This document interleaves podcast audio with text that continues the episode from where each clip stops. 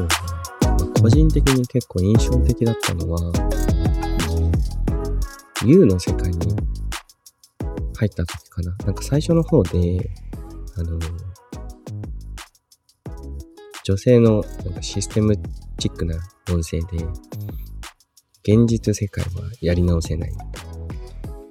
しかし U の世界では何回でもやり直せるみたいな。ああ、はいうんはいはい。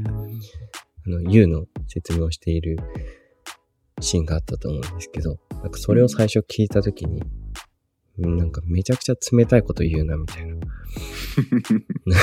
なんかドキッとしたんですよね。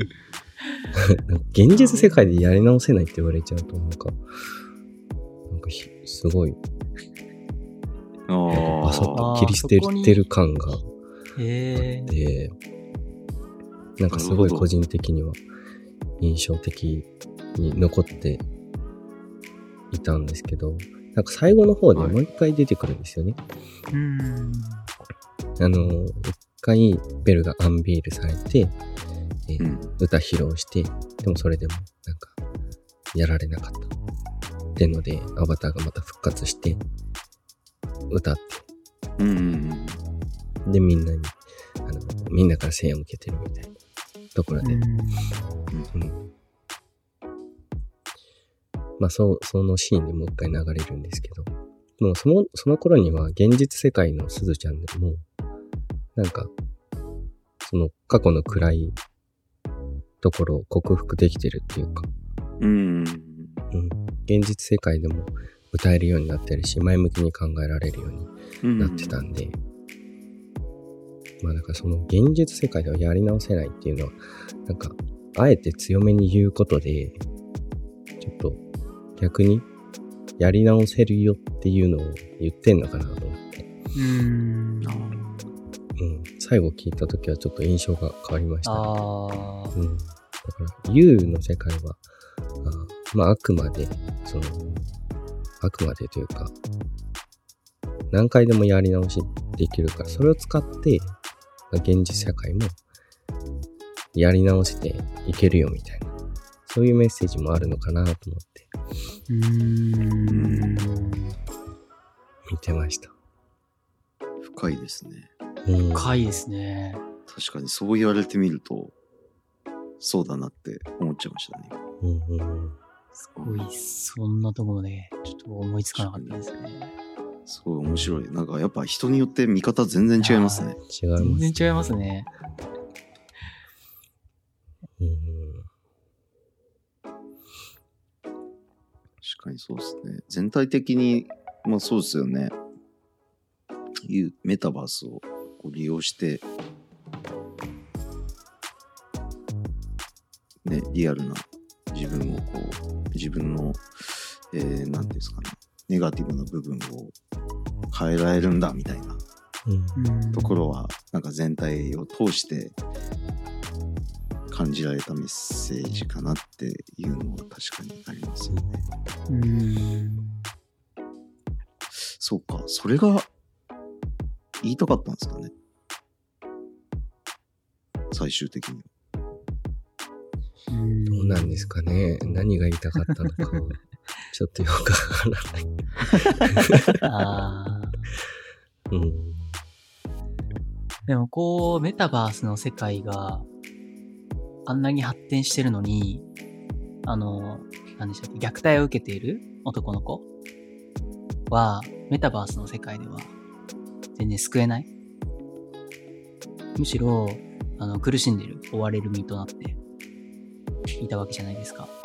うんで、うん結局、あの二人を助けるには、こう、電車に乗って、彼らが住む場所まで行って、実実際に会って助ける、ないといけない。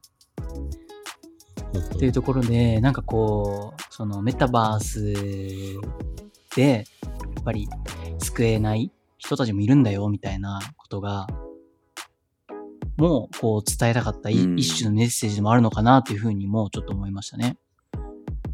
うんうんううん。まあ、すうーん。その、こう、実際に会うことの重要性とか、うん。うん。ああとその、最後に、えっ、と、ベルちゃんが、あの、自ら、自分のこう、オリジン、リアルの姿を、こうん。う、世界中の人に見せるわけじゃないですか。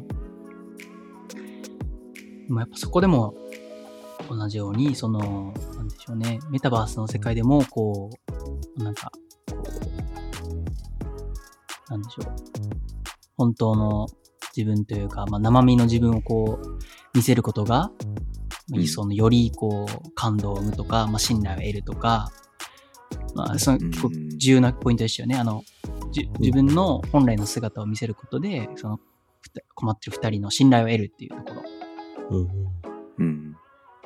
で、こう、なんでしょうね。うん。実際のこう、体を見せる、生身の体を見せることで、こう、信頼を得るとか、この大切さみたいなものも、こう、伝えようとしてたのかなっていうふうに思いました。うん。うん。そうですね。だからやっぱり、まあどこまで仮想現実とかが発展しても、結局リアルなところも、うん。リアルなところが重要なのかなってのは思いましたね。まあさっきうんの、この人の中身は誰だみたいうん。なところとか、そういう実際のリアルでの人助けみたいな。うん。だし、まあ、すずちゃんもリアルでの、まあ、よく、ん？いい方向に向いていくとか。うん。うん。局なんか仮想現実の話をしながらリアルの話をしてんのかな、みたいな。ところは思いますね。うん最後のライブのシーンとかでも、アンベイルしてオリジンになった直後は、なんかこう結構うつろ下にこう向いて。歌っていて、で、目の表情が見て取れないようななんか描写になってて、で、だんだんだんだんこう、えっ、と、その、ライブ会場に来ていた参加者たちが、うん、その、歌声、えっ、と、オリジンを見せたっていうことで、えーこんな人が、えっ、と、こういう普通の少女が歌ってる、歌ってたんだっていうところに、えっ、と、うん。なんか、えーなんていうんですかね。あ、そうなんだみたいな。僕ら私たちと一緒？うん。全く一緒の境遇というか、えっ、と、子がうん歌ってたんだ、こんなそういうことできてたんだみたいな。うん。私もできるかも。な、なんかそういうね、あの、うん。ライブ会場に来てた人たちは、なんか心境の変化みたいなのがあって、で、それで、あれですよね、その、そのことを、えっ、と、ベルっていうか、まあ、鈴も感じて、だんだんだんだんこう、自信を持ってこう歌うように、前を向いて歌うようになって、心境の変化が感じられていて、なんかそのこともなんかこう、なんでしょうかね、塞ぎ込んでる自分がいたとしても、えっ、と、まあ誰でも変われるんだよみたいなうんところが、なんか感じ取れた部分ではありましたね、僕の中で。あそこすごいなんか良かったなと思います。うんあそこもあの、二つ目のウルールポイントで、僕の中では。うん。ちょっと泣いちゃいましたね。うんうん。そこは良かったですね、あのシーンは。僕は、この、ヒロちゃんの天才性にすごいかっこいいなって思いましたけどね。ヒロちゃんすごいっすよね。全部の、プロデュースを、まあ、ベルちゃんをプロデュースしたのは、うんヒロちゃんで、ま あベルの才能も多分半分あると思うんですけど、ヒロちゃんのあの、プロデュース力がもう半分あって、うん。で、ですごいお衝撃的だったのは、そこで、あの、ベルちゃんが、こう、歌うことで、まあ、いろいろこう、なんか権利収入みたいなのが入るわけですよね。で収入があるうん。のを、ヒロちゃんは、大丈夫、私が全部の1ドル残らず募金しておくからって言って、ああ。言っていて、高校生で、なんか、こう、全部募金するからって、こう、いあんな、こう、感じで言えるっていうのは、いやー、男だなというか、な 男じゃないんですけど、なんでしょうね。なんていうか、こう、潔いなひろちゃんの、はい。うんすげえ人だなっていう、うん。っていう、うんこう、面白さはありましたよね。めちゃくちゃ人を導くのがうまい方なんでしょうね、ヒロちゃん。うーん。あんなんできないもんな。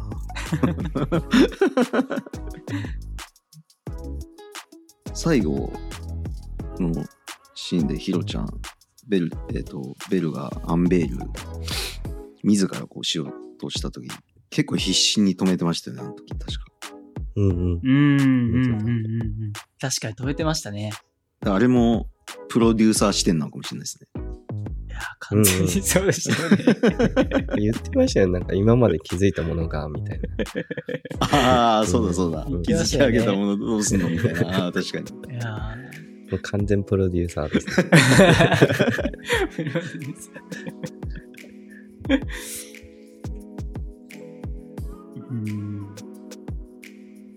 ジャスティス出てきたじゃないですか。まあ、自警団みたいな。ユウの正義と秩序を守るっていううん。うん。主張している、まあ、正義の人たちあの人たちについてどう思いました？うん。なんか個人的にはなんか押し付けがすごいなと思っていてあれって別にそのまあシステムの運用者とかが用意したものではないじゃないですか。うん。まあ、どっちかっていうと、自然発生的にうん出てきたものたち。まあ、なんであの人たちがあんだけみんなに支持されてるのが、かがあんまりよくわからなくて。うん。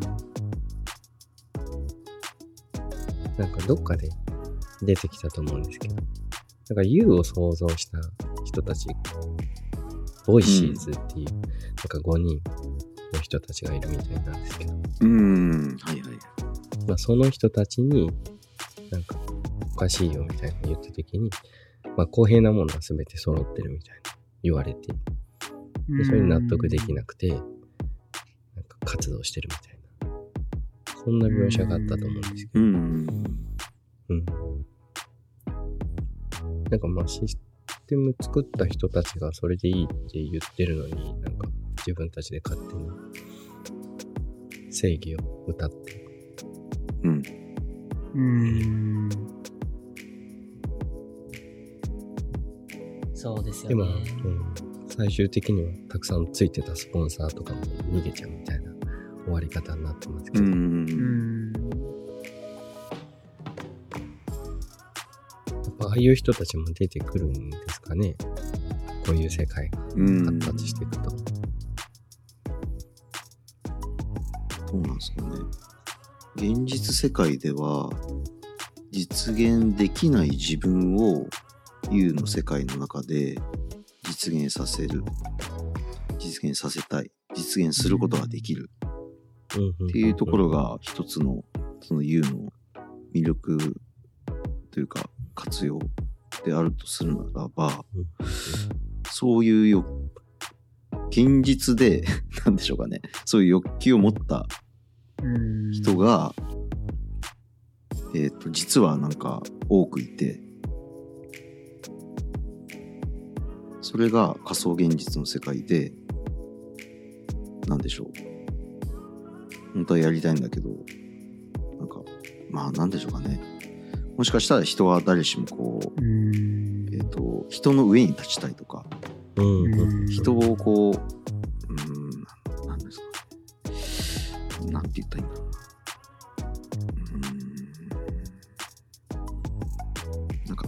じめみたいな感じ？あそうなんですかね。虐げたいとか。なんかそういうところを、多分、誰し、誰しもではないと思うんですけど、うん守っていて、まあ、とはいえ、えっと、一般社会でね、それをめちゃくちゃやってしまうと、もうそれは社会で生活できない極端な話、人間になってしまうので、まあ、もしかしたらそれを U の世界で、そのあの、何でしたっけ、安米、自警団、うん。うんジャスティス。ジャスティスか。うん。だから、あの、スーズちゃんと同じで、あの、ジャスティスヒトラーも、現実社会で、現実の世界では、めちゃくちゃおとなしい人なんじゃないですか。はいはい。あー、確かに。ネット弁系的な。そうそうそうそう。はいはいはいはい。ああ、確かにそれはあー。思いましたね。なんか、あうんの、竜に、まあ、現実世界で、その、竜に暴力を振るってるお父さんがいるじゃないですか。うん。はいあの人となんかジャスティスのリーダーめっちゃ似てるなと思っていて、ああなんか。正義感がめちゃくちゃ強いみたいな。正義感というか、ルールを守らなきゃいけないみたいうんはいはいはいな。すごい頑固なところがあって。で、自分の子供とかにはめっちゃ暴力振るうけど、なんかすずちゃんに最後なんかすごい、うなんか目合わしただけで、なんか腰抜かすみたいな、うんすごい弱いところもあって、なんかすごい似てるなと思ってたんですけど、うーん。やっぱそういうことなんですよね。自分の弱い人たちを、に対して高圧的にできるみたいな。うんうんうん。うん。あの、アンベイルの装備というか、あれは、どうやってゲットしたんですかね。それ気になりますよね。あんな、だって、システム崩壊するじゃないですか。アバターを、ね、解除するみたいな。システム管理者レベルの権限ないうと。数動コマンドでちょっと手に入れたのかもしれないですね。間違いないですね。多分、うん、僕らの身近にいる人かもしれない。もし優が現実的に、現実世界だったとしたら。何かしら穴を見つけて、ハッキングして手に入れたアイテムなんですかね。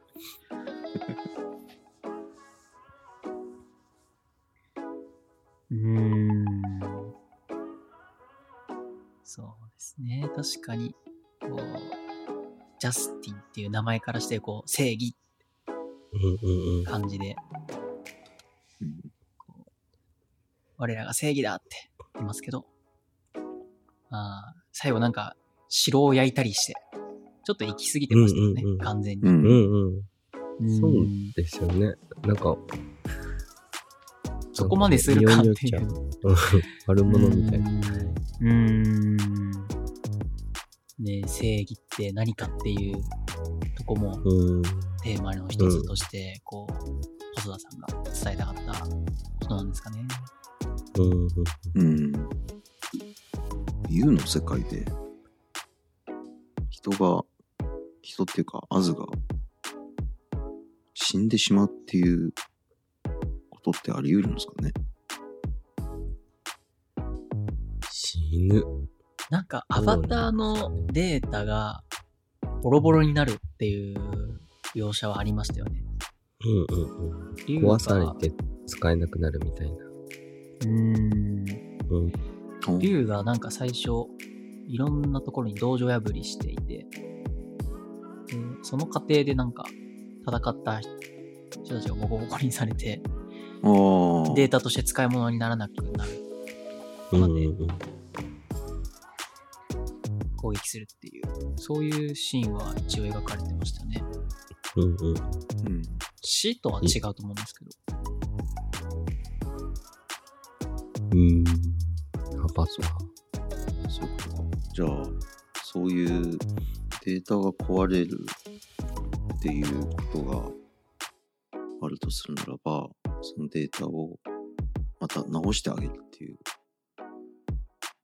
お医者さんもなんかいるんですかね？ああ。うーん。いそうですね。この50億人も人がいたら、そういうこう役割を取る人も出てきそうですよね。うん。ゲームの中のステータスとして、アバターの壊れた状態っていうのがあるっていう。ことうん。うん。うん。うん。うん。そういうことですそういうことか。なん。か最初見てて、そん。なシステム大丈夫かって思ったん。ですよね。アバター壊れるとか。それシステム設計どうなってん。のって思ってた。あそういう考え方ですね。ああ、うん。ななんかそれで竜が嫌われてるみたいなあ。あ話があったと思うんですけど、それって別に竜じゃなくて、なんかそもそもの作りの問題じゃないかなと思って、あ。うんう。ん、見てたんですけど、ん。ちょっと今その話を聞いて、確かに修復するのにももろもろ、ね、ゲーム内の通貨なりなんなりかかったりするから、うん。あそれで嫌われるのは、なるほど。ああ。なんとなく分かった気がします。結構この U の世界、すごいめっちゃくちゃ細かく描かれてるじゃないですか。なんか、うん。50億のアバターがこうずらーっと、まあ、50億多分全部は描画されてないと思うんですけど、うんまあ、本当に超たくさんのアバターが描かれていて、でなんか、その、なんでしたっけ？竜を探せ。なんでしたっけ ?Who, who is the 竜竜でしたっけ、みたいなポスターとか、あの、うんあったりとか、ああいうその、こう細かいこう、もうなんかその U の世界のデザインみたいなものを、ちょっと2回目見るときは、もっとこうじっくり見て、こう一時停止して止めながら見てみたいなって、なんか今思いました。ううんん。本当はもっとこの U の世界ってどういう感じなのか、どういう風になってんだろうっていうのをもっと知りたいなってうんうんうんうん。思いましたね。そうですね。めちゃくちゃ細かかったですもんね、描写。うんうんその U の世界の描写もさることながら、現実世界の描写も、うんまあ、あの、こ高知。うーん。にすずちゃん住んでいて、まあそこもリアルだし、で、最終的に龍が住んでていたところが、うん。えっ、と、大田区と川大田区と崎市の間。川崎市のああ、間っていうとこもすごいリアルで、うんうんうんなんか結構ああの大田区と川崎市の間らへんって僕結構あの近所だったりするので すごいなんかええ身近に感じちゃったんですよね。わかります。僕も前、大田区住んでたんで。風景とか、なんか、あ、これ見たことあるみたいなのありました？あーあのあれがそうですねあのなんだったっけ？龍の家の窓から見えていた2つのなんかタワーマンションみたいなのが多分あれ武蔵小杉とかだと思うんですけど多分あへれーリアルに描いてると思うんですよね、おそらく。なんか、止めてみたんですけど、パークシ、うん。んパーパークシティ、武蔵小杉ザ・ガーデンタワーズって書いてありました。書いてリアルあるんですね。な。、うん。リアルなやつですね、それじゃあ。ええすごい。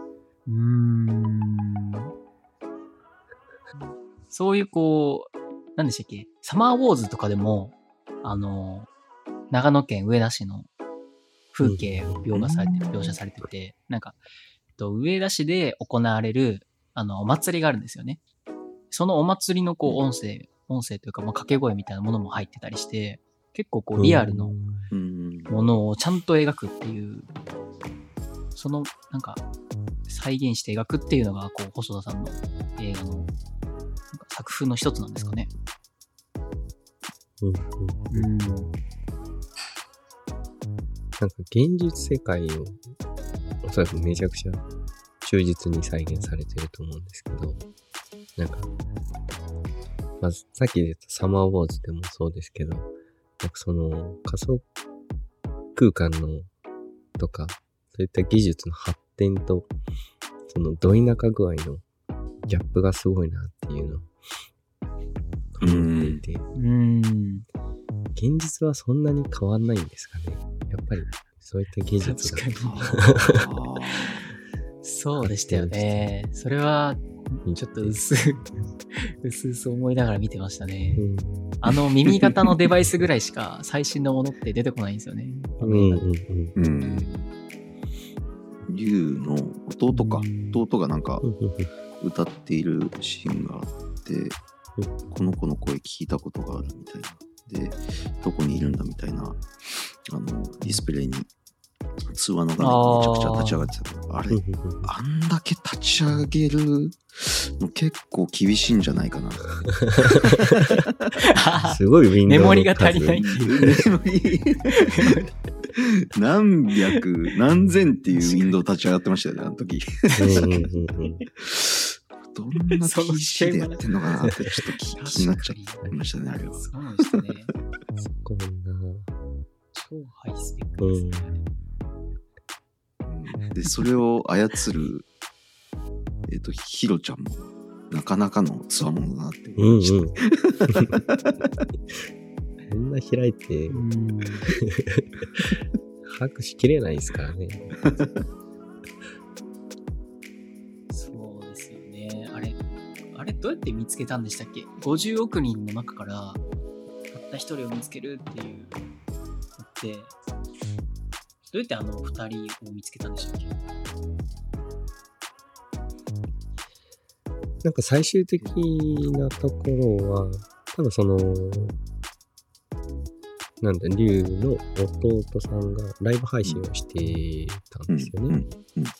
で、そこで、弟さんが歌ってる歌が、えっ、と、ベルが竜に向けて作ったラブソング。ああ、そっか。ああ。これはもう、竜しか知らないぞっていうので、突き止めたんですよね。あ、そういうことだったそうい。うことか。大量のこう、なんかライブ配信みたいなものとかを立ち上げて、その中で偶然こう音が、そう、この竜しか知らない音楽が聞こえてきたっていう見つけ方ってことでしたっけ？確か、なんかう、ん。最終的に見つけたきっかけになったのは、そういった感じだったと思うんです。ああ、うんなるほど。じゃあなんかハッキング能力とかで見つけたっていうより、結構偶然というか、うん。もう、すごい偶然だったんですね。うん。え要所要所アナロアナログなとこありますよね、結構。そこのもそうだし、ねさっきのなんか、どこに住んでるんだって話のところで、大田区と川崎の間じゃないかみたいな話も、うんー、うん、ああ、ね、防災無線がそうですね2つ流れててみたいうんうんな。あと、タワーマンションが、ま、窓の外に見てたりとか。うん。うんまあまあ、アナログな感じで、こう、うん。正解を見つけていくんだなっていう。でも子供の、あ？歌っていた子の瞳に映ったベルあを見るシーンだったと思うんですけど、めちゃくちゃ解像度上げて、はいはいはああ、あそこはなんかすごいな技術の発展だなと思いま確かに。確かに遠目から見たら何も映ってないみたいな状態から、拡大拡大で。結構鮮明に見え見えちゃって、もうなんかそういうのも怖いなって思いますよね。今もありますよね。なんか有名人が自撮りの写真あげて場所特定されるみたいな。あー、ありますよね。人人に目に映っ。た、うん、そう外の環境とか、はいはいはいはい。特徴的な建物とかが映ってたりすると、うん。住住所がバレたりとか。うーうんうんうんん。こう、解像度が荒い映像。を、まあ写真でも。AI でこう保管すると見えちゃうっていう、いい。そういう技術もできてますよね。なんか今、なんでしたっけ、うん。こう、親指をこうやってピッ、あの、画面に見せると、ここの指紋がカメラで読み取れて、こう指紋認証突破されちゃうっていうえー、怖い怖っ起こる、起きるらしいです。映せないや。ね指紋認証それはやばいこれで解かれちゃう。これってもう、えーリスナーの方には伝わらないと思うんですけど、僕は今、親指をこうカメラに向けてるんですけど、そうですね。今、ズームを通してこう収録しているので、お互いこう顔を見ながら収録して状況ですね。うんそれで、でもカメラのそもそもの解像度がめちゃくちゃ高くないとダメっていうことではなくて、そこ、カメラの解像度はそれなりなところを AI で保管してるってことなんですか？そうだと思います。多分ー、今のスマホレベルの解像度であれば、結構近めの、これぐらいの距離であれば、AI の保管で、分かっちゃうんでしょうね。怖いな。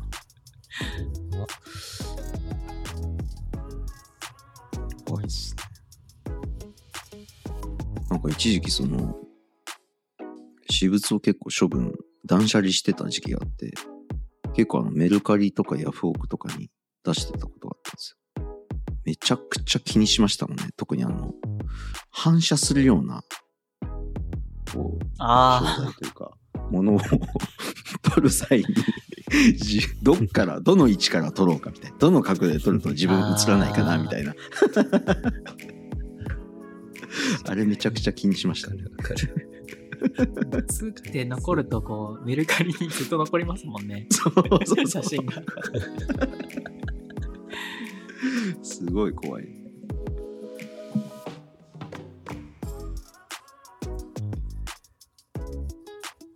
そういうことですもんね。なんか、本当に、あのーネットにもう膨大な量の情報が溜まっちゃってるので、まうんあ、ある程度の人であれば、いろんなことがこう、例えば、その写真を元に調べられたりとかうん、できちゃいますからね、今。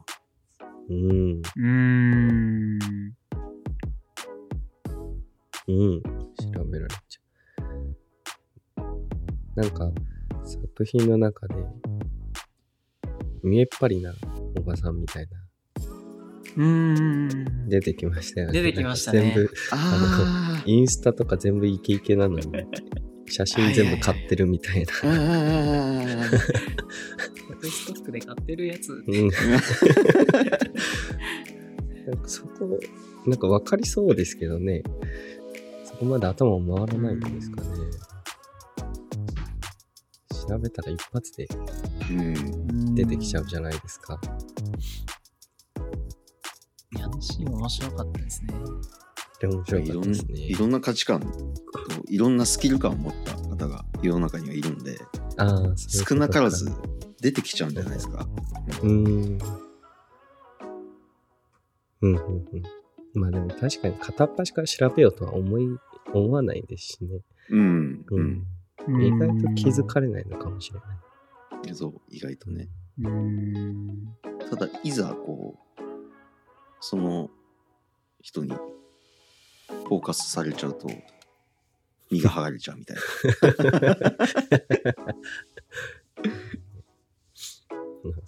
今の話で思い出したんですけど、うんなんか、あの人の家の前の防犯カメラのデータ見てたじゃないですか。あ 確かなんか数週間誰もあ。出入りしてないみたいな。宅配の人だけみたいな。ああ。ウーバーイーツとなんちゃらなんちゃらみたいな。あれはハッキングなんですかね。あれは、なんかね、あれも、あるんですよね、そういうサイトが、確か。あのーあれ監視カメラ、ネットワークカメラで、セキュリティがなんか脆弱な製品があって、で、そういう IT とか詳しくない人は、まあ単純にそのカメラ買って、えー何もせずこうデフォルトの状態でこう取り付けると、実はそのカメラを覗ける状態になっちゃってるパ,、パターンがあって、で、え。ーその世界中のネその無防備なネットワークカメラを見れるサイトが確かあるんですよ。ちょっと今もあるかわかんないですけど、なんか当時そういう情報が 出回ったことがあって、えー。結構怖いですよ、あれ。リアルに、なんか、全然、ようわからん、えっと、アジアのなんか、一軒家のお家の中が こう映っていたりとか、えやだえやだ。で、。なんか、片やえー、めちゃくちゃなんか豪華なリゾリゾート、なんていうんですかね、そのアメリカとかだと、よくお庭にプールがあるみたいな家あるじゃないですか。んああいうところがリアルにこう、見れたりとか。怖いなと思って。怖いっすね。監視カメラ、怖いっすね。デフォルト設定。うんだから僕らもあの僕らのチームでえっ、と赤ちゃんがね生まれた社員がエンジニアいますけど、まあそのプレゼントでねネットワークカメラ送ってあーあげるのでうん。見れるとハッキングしちゃいましょう。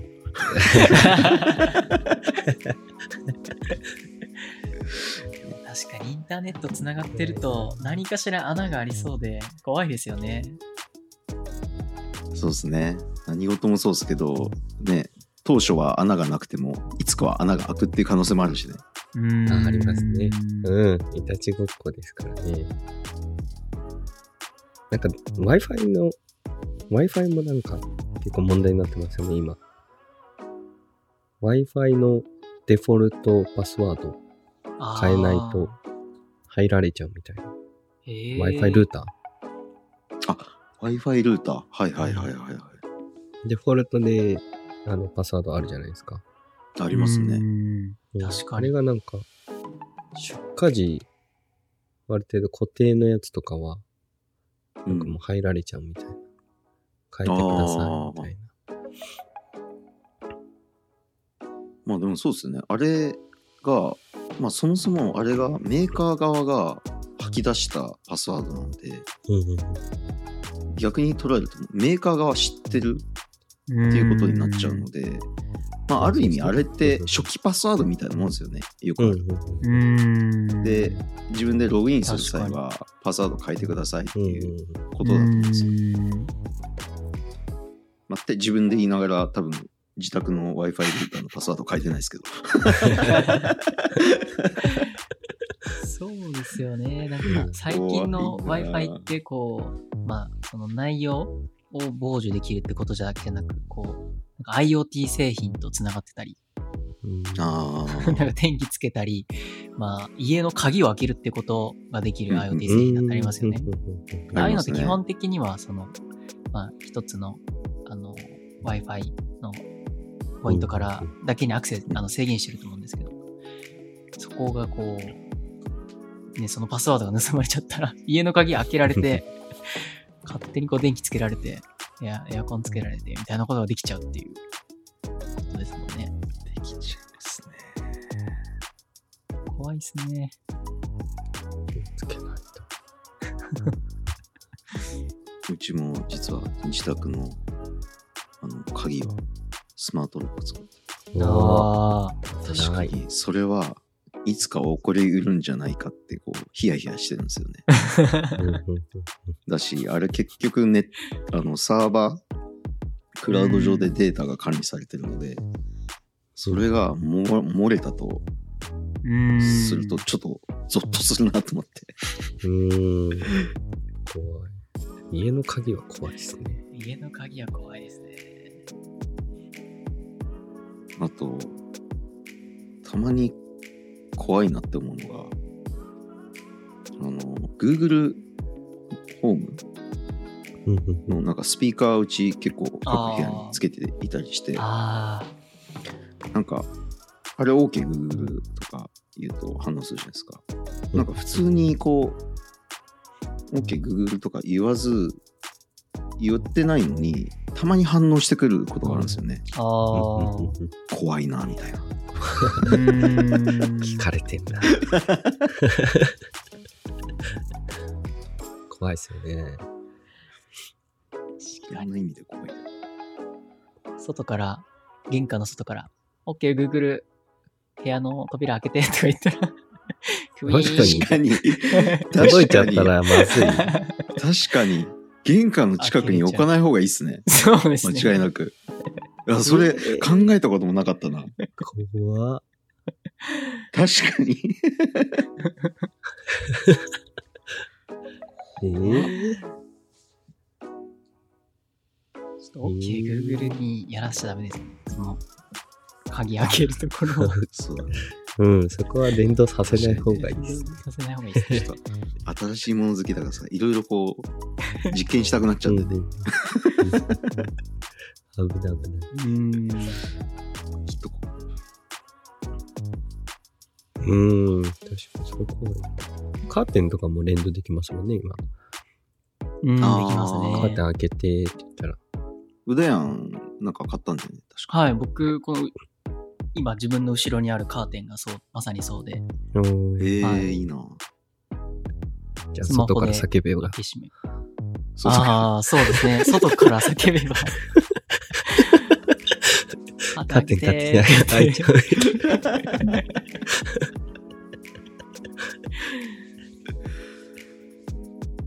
怖いね。面白いな。そこら辺の家がなんか一気にカーテン開き出したら面白いですね。前のあの、あの、家の隣にある防災無線でちょっと、あ、そうですね。ウォーキングカーテン開けて、築中のカーテンが開きます。いけそうだね。そういうハッキング。街ハッキング。サイバーテロですね。そういうテロもあるのか。いやー音声だけでコントロールできる。結構怖いですね。そう考えると。怖いな。ということでね、まあ、最終的にはちょっと竜のそばかすと姫からは若干それてしまいましたけど。えーあれ、そもそもその細田監督の映画って他になんか何見見たことあります？うだやんとか。えあさっきと、サマーウォーズと、あと、化け物の子も多分そうですよね。あと、狼子供？と、うんうんうん。ななんでしたっけ？みたいな名前の、うんうんうん。うんやつも確か細田さんだと思うんですけど、その辺も見た記憶がありますね。ああ、結構見てますね。丸もなんか結構うなずいてましたけど。うん、これね僕も、あの、細田さん好きでいっぱい見てます。出てきたのとか、あと、未来の未来うーん。とか、未来の未来。はい。